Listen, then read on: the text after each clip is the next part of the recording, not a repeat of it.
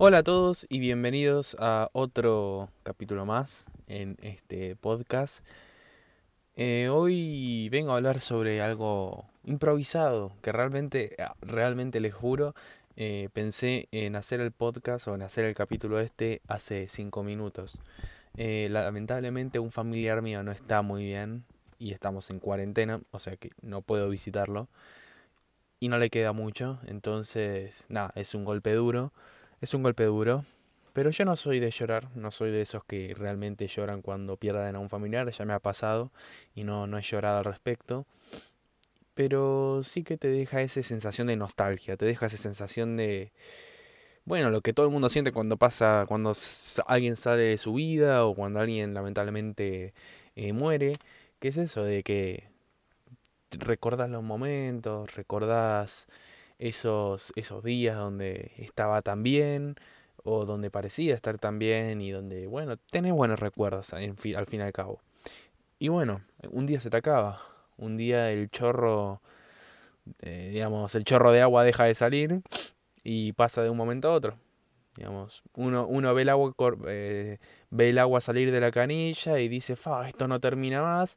Y entonces como no termina más y estás tanto tiempo mirándolo, como que medio ya no te importa, hasta que de repente deja de salir agua.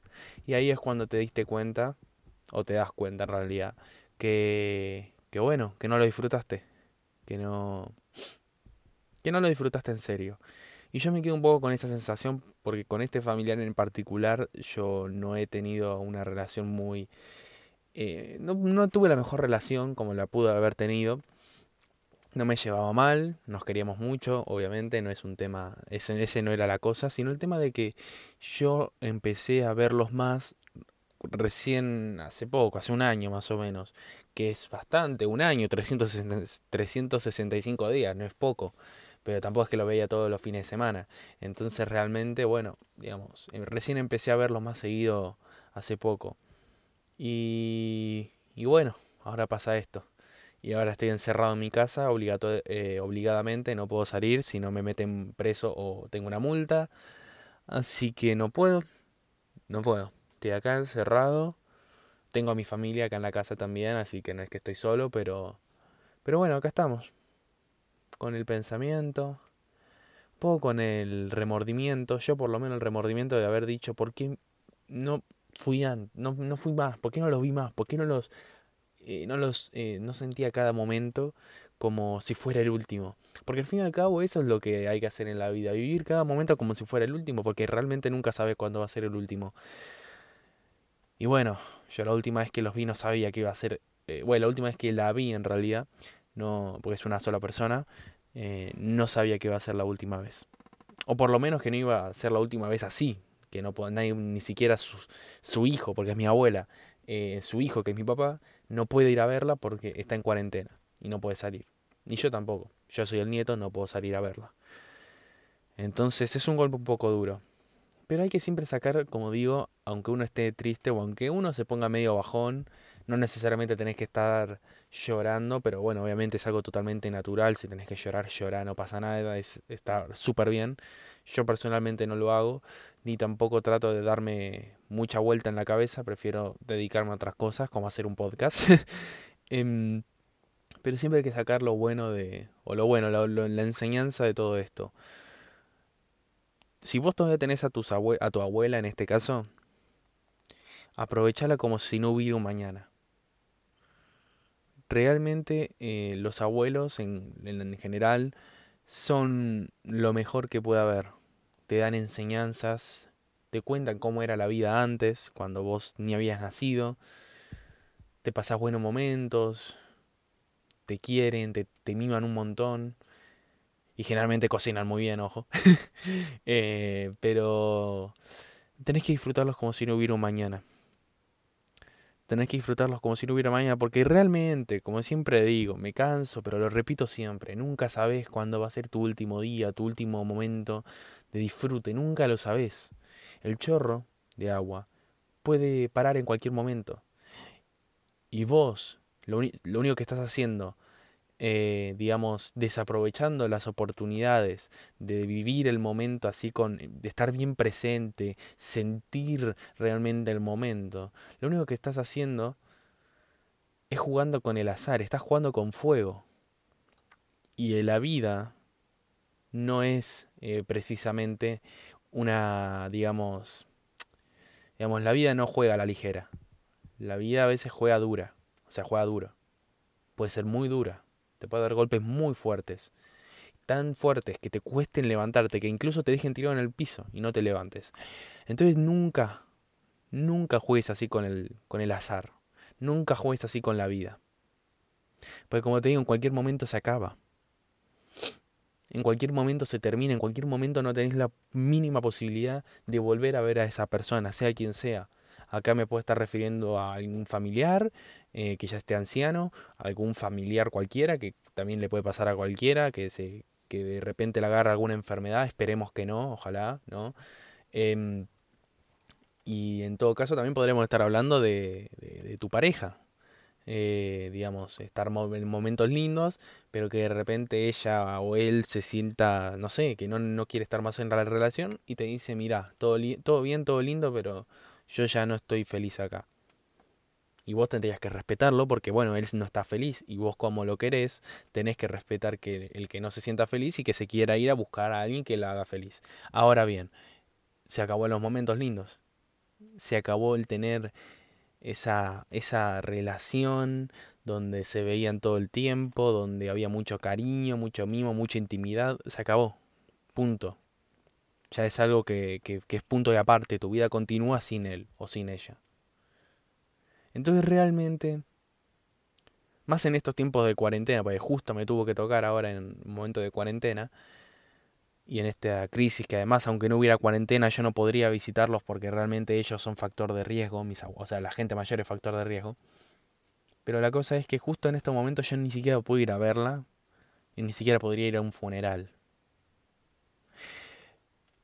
Entonces ahora es cuando más me doy cuenta, más todavía me doy cuenta de cuánto hay que apreciar esos momentos con quien sea.